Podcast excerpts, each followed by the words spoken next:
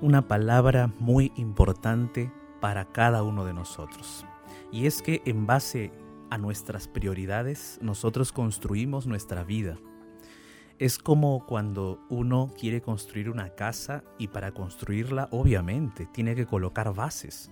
Sin las bases esa casa se va a derrumbar, va a caer. ¿No es así?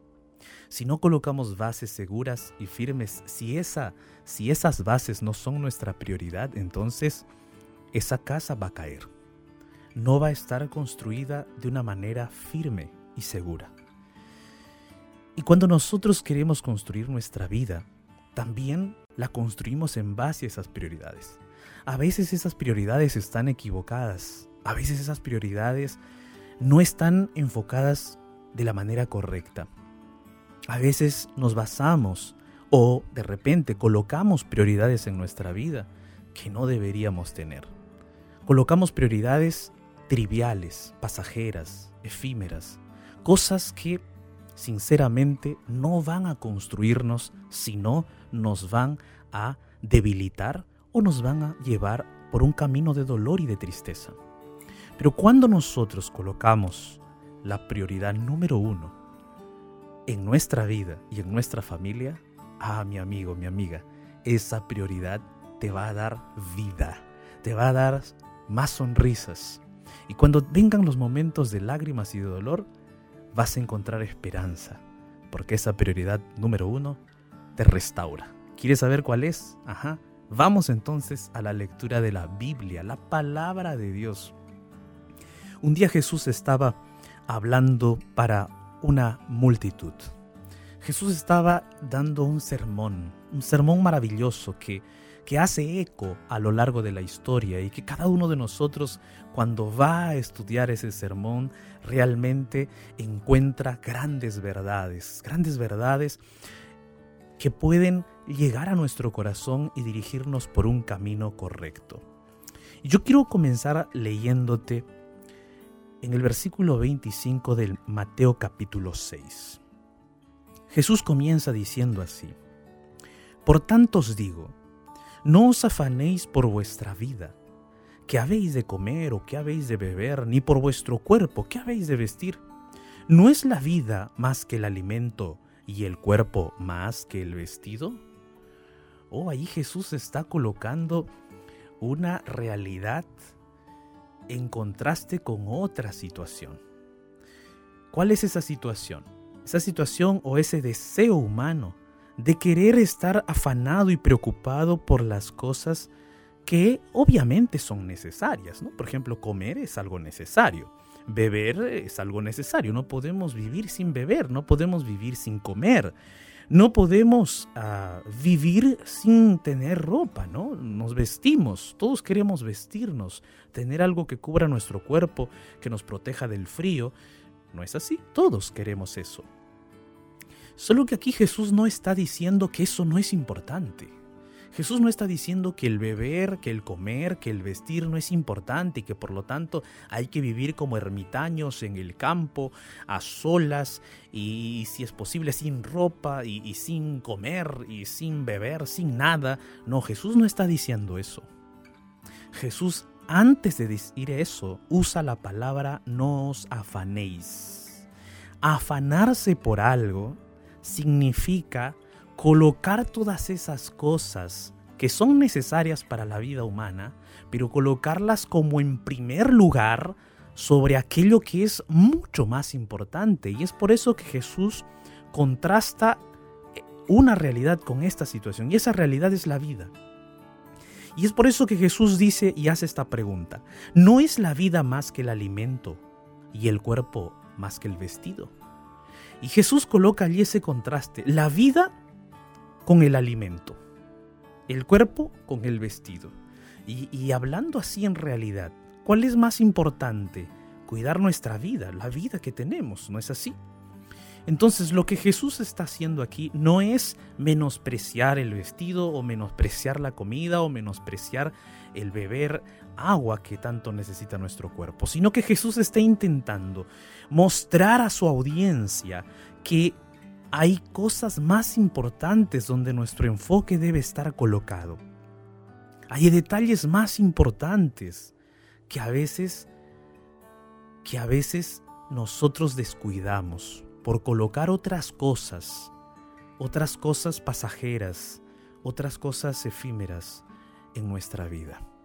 No te afanes por aquello que podrías obtener mañana o podrías poco a poco ir obteniendo en la vida. Afánate o enfócate en las cosas que son mayores. Luego Jesús en el versículo 26, Jesús dice así, Mirad las aves del cielo, que no siembran, ni ciegan, ni recogen en graneros, y vuestro Padre Celestial las alimenta. ¿No valéis vosotros mucho más que ellas? ¿Y quién de vosotros podrá, por mucho que se afane, añadir a su estatura un codo? Esta parte me gusta. Jesús está ahora guiándonos por el camino de su argumento para darnos esa primera prioridad de la familia, la prioridad número uno de la familia y de la vida humana, la prioridad número uno del creyente. Antes de decirnos esa prioridad, Jesús está mostrando su argumento y en este punto Jesús nos hace ver a las aves del cielo. Jesús nos muestra a las aves del cielo y dice, miren a las aves del cielo. Las aves del cielo no siembran, las aves del cielo no ciegan, también no recogen graneros, pero el Padre Dios las alimenta. Y ahí Jesús dice, ¿ustedes no valen más para mi Padre? Y sabes mi amigo, aquí hay que analizar este versículo. Jesús no está diciendo que las aves cuando amanece el día las aves están paraditas en sus ramas sin hacer nada, esperando que una mano milagrosa descienda del cielo y les ponga la comida en el pico, para que ellas puedan picotear de la palma de una mano. Eso no está diciendo Jesús. Nosotros sabemos que las aves se despiertan muy temprano en la mañana, salen y a buscar su alimento. Ellas salen a buscar, es decir, hay un esfuerzo humano también allí. Y el alimento está, presente, Dios provee, Dios sustenta esas aves, pero son las aves las que tienen que buscar ese alimento. O sea, Jesús no está diciendo allí que nosotros no debemos hacer nada. Contrariamente a otras personas que afirman de que, bueno, Dios nos va a sustentar y no voy a hacer nada, Él va a traerme las bendiciones y punto. No, no es así.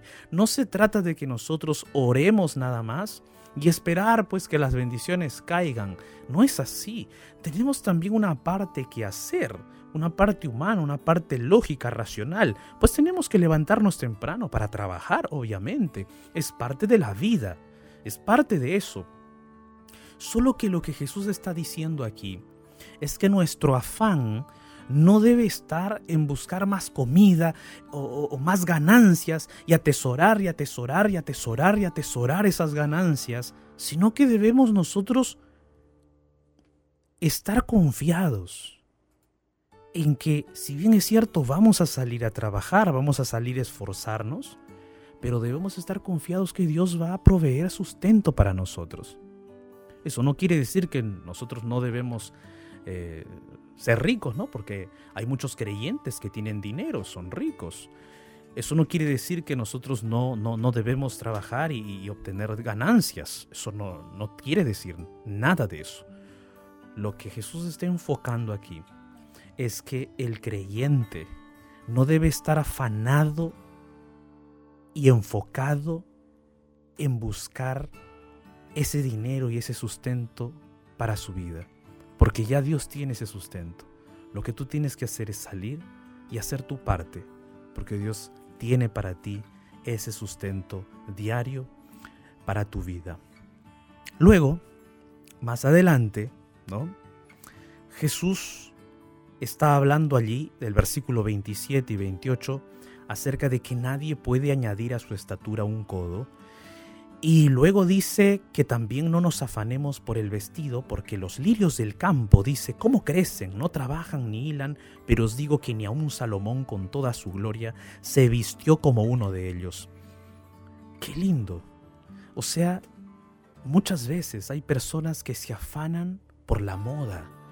Se afanan por la moda, por su belleza, se afanan por tantas cosas externas a ellos.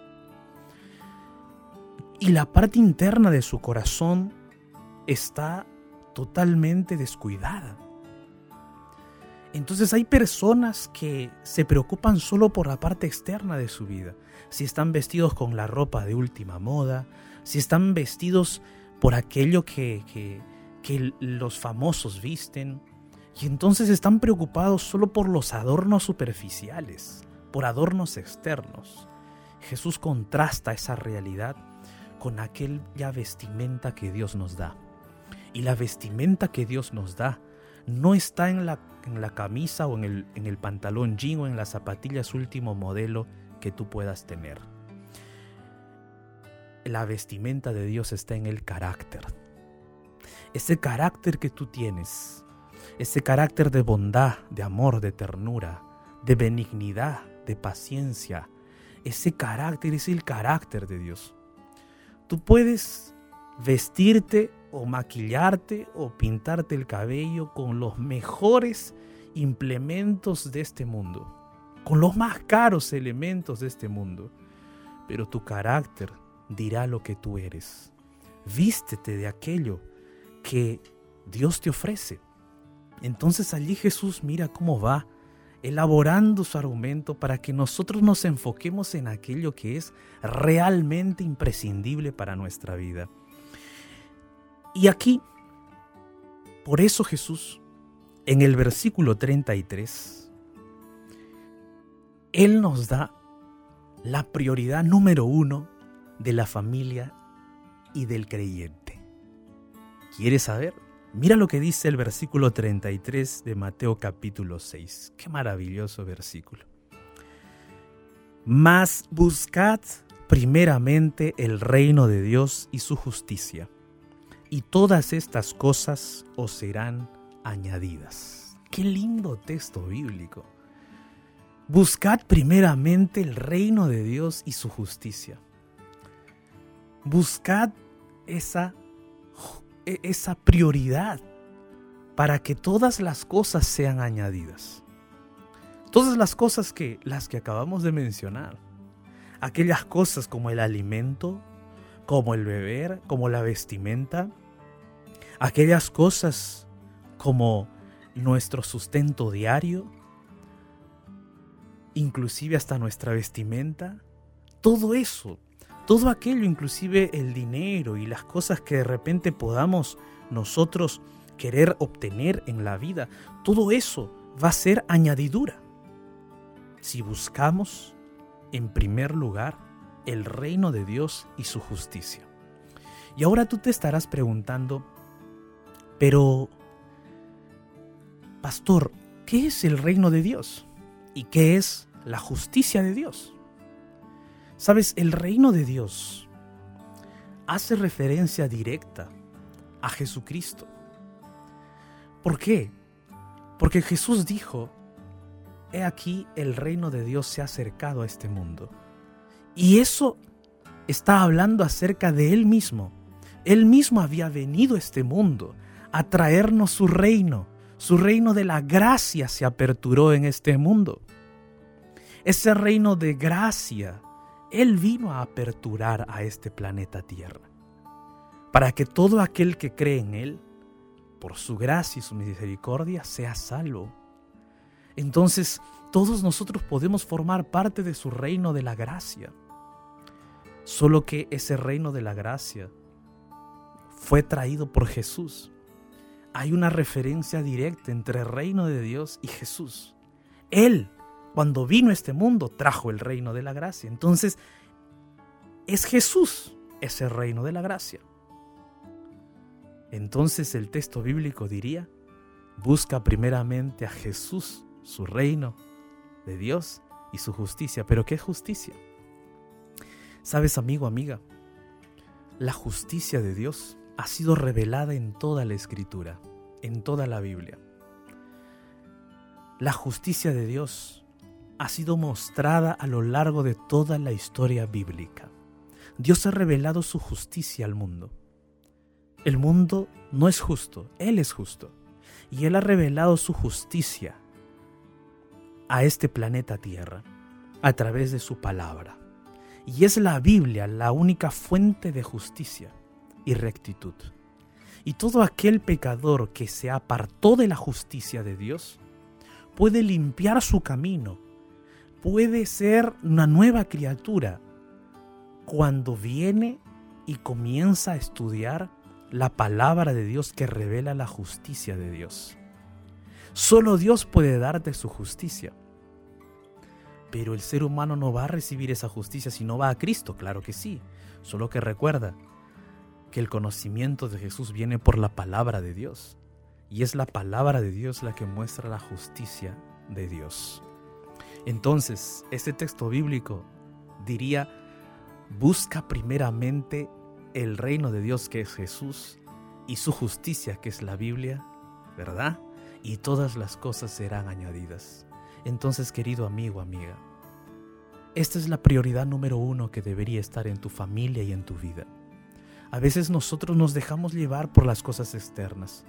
A veces cosas y situaciones, circunstancias nos envuelven en un, en un torbellino de problemas y dificultades.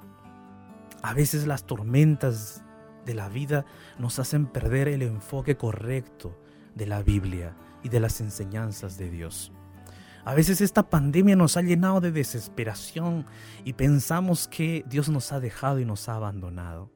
Pero querido amigo, amiga, recuerda que tú puedes buscar a partir de ahora ese reino de Dios que es Jesús y esa justicia a través de la palabra de Dios. Entonces, busca, busca es aquello que te va a traer bendición a tu vida. Busca aquello que te va a dar vida y vida eterna. Busca aquello que te va a traer paz y gozo en tu corazón. Busca aquello que Jesús dijo. Busca primeramente ese reino de Dios y esa justicia. Si de repente hasta ahora la prioridad de tu familia y de tu vida han sido las cosas materiales. Y te has esforzado siempre en obtener cosas materiales. Inclusive has tenido dos trabajos, tres empleos. Y has desgastado tu vida trabajando, que no está mal, solo que imagínate. Has desgastado tu vida muchas horas en el trabajo, tu familia ocupaba el último lugar y no tenías ni tiempo para abrir la Biblia, Apenas te levantabas en el día, te aseabas, tomabas un desayuno rápido, ya tenías que ir al trabajo y en ningún momento abrías la Biblia. Y en ningún momento reunías a tu hijo, a tu hija, a tu esposa o a tu esposo y decían antes de hacer las cosas aquí en esta casa vamos a orar. Sino que apurados por el ajetreo de la vida, por las cuestiones que hay, los compromisos, etcétera, etcétera, cada quien tomaba su rumbo en la casa, se levantaban en la mañana y cada quien tomaba su rumbo, cada quien tomaba su camino. Nunca oraban juntos. Nunca leían la Biblia juntos. Nunca buscaban a Dios juntos. Querido, querida amiga, es el momento para que tú hagas un alto, un stop, pares y te pongas a pensar que aquello que has estado haciendo está mal necesitas comenzar primero buscando a Dios, a Jesús, a través de su palabra. Esa es la prioridad número uno para tu familia. Esa prioridad te va a dar paz. ¿Cuántos problemas se hubieran evitado si nosotros habríamos dejado o habríamos, perdón, buscado a Dios en primer lugar? ¿Cuántas dificultades matrimoniales se habrían solucionado si juntos como pareja estaríamos orando, estarían orando, buscando al Señor, abriendo la Biblia. ¿Cuántas circunstancias y problemas se habrían evitado si como familia ustedes cada mañana y cada noche en oración antes de ir a dormir abren su corazón delante de Dios? Querido amigo, amiga, yo te comenté al inicio de esta reflexión que esta prioridad número uno es cómo construir una casa, es cómo construir las bases de una casa. Si esta prioridad número uno, de buscar a Dios, a Jesús, a través de su palabra, no está en tu vida, es como construir una casa sin las bases. Es como construir una casa sin columnas. Entonces viene cualquier tormenta, viene cualquier viento, viene cualquier lluvia, viene cualquier cosa y esa casa va a derribarse. Porque no tienes la prioridad, prioridad número uno. Y necesitas encontrar esa prioridad. Necesitas colocarlo en primer lugar en tu vida. Necesitas colocar en primer lugar en tu agenda de trabajo. Cuando te levantes por la mañana y cuando llegues a tu cama para acostarte, busca a Dios, abre la Biblia. Ella es la fuente de vida y fuente de verdad. Y en estos 10 días de oración, ¿por qué no orar para que tú como familia puedas comenzar a tener esta primera prioridad en tu vida? ¿Qué te parece? ¿Qué te parece si a partir del día de hoy comenzamos con esa prioridad número uno en tu familia? Yo no sé si ahorita eh, en el horario de tu país es la hora de dormir, no sé. O de repente estás comenzando el día allí en tu país. Tampoco lo sé. Pero lo que tú puedes hacer el día de hoy es lo siguiente. Después de escuchar esta reflexión, entonces haz planes. Júntate ahí con tu esposo, con tu esposa y propónganse una cosa. Vamos a partir del día de hoy, antes de dormir, abrir un texto bíblico, leer juntos y hacer una oración. ¿Te parece? Apaga el televisor, abre la Biblia y júntense para orar antes de dormir. Y propónganse que al día siguiente también abran la Biblia, oren juntos vas a ver cómo las cosas comienzan a cambiar en todos los aspectos de tu vida. Porque te dije, esta primera prioridad, esta prioridad número uno, es como el oxígeno para tu alma. Va a comenzar a entrar ese oxígeno de vida. Va a comenzar a oxigenar todas las áreas de tu matrimonio. Va a comenzar a oxigenar todas las áreas de tu familia la relación con tus hijos, la relación con tu suegra, con tus suegros, la relación con tu yerno, con, con tu nuera, la relación con tu esposo, con tu esposa, la relación con la familia de tu esposo, con la familia de tu esposa. El oxígeno de la palabra de Dios, de la presencia de Dios, va a empezar a irradiar todas las áreas de tu matrimonio. Comienza con esta prioridad principal e importante. Yo quiero invitarte para orar, para que podamos juntos abrazarnos de Dios en oración y decirle, Señor, ayúdame, ayúdame Señor, a que esta prioridad número uno sea una realidad en mi familia. Allí donde estás, cierra tus ojos, ora conmigo.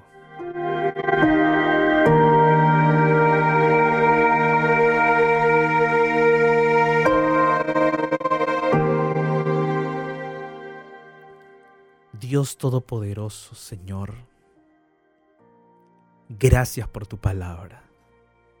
Gracias porque, Señor, tú permites que nosotros, los seres humanos, podamos buscarte y encontrarte. Gracias porque Jesús es nuestro Salvador. En este momento, Padre Celestial, estoy orando con miles de personas en diferentes ciudades, países y tú conoces cada necesidad, cada lucha, cada quebranto, cada dolor. Tú conoces cada problema familiar, cada problema matrimonial. Tú lo conoces, oh Señor.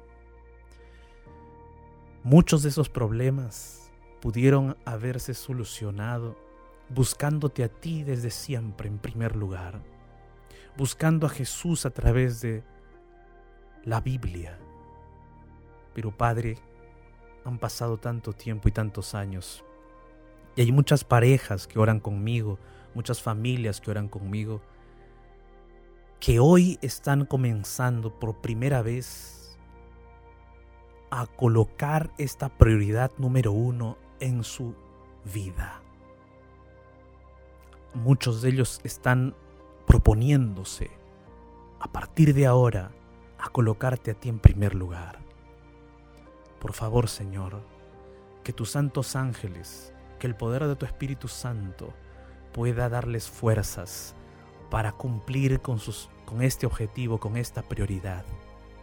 Y que a partir del día de hoy, todos nosotros, unidos en oración y también fortalecidos por ti, podamos vivir esta prioridad número uno en nuestras familias. Sostén cada familia, oh Padre, sostén cada hogar.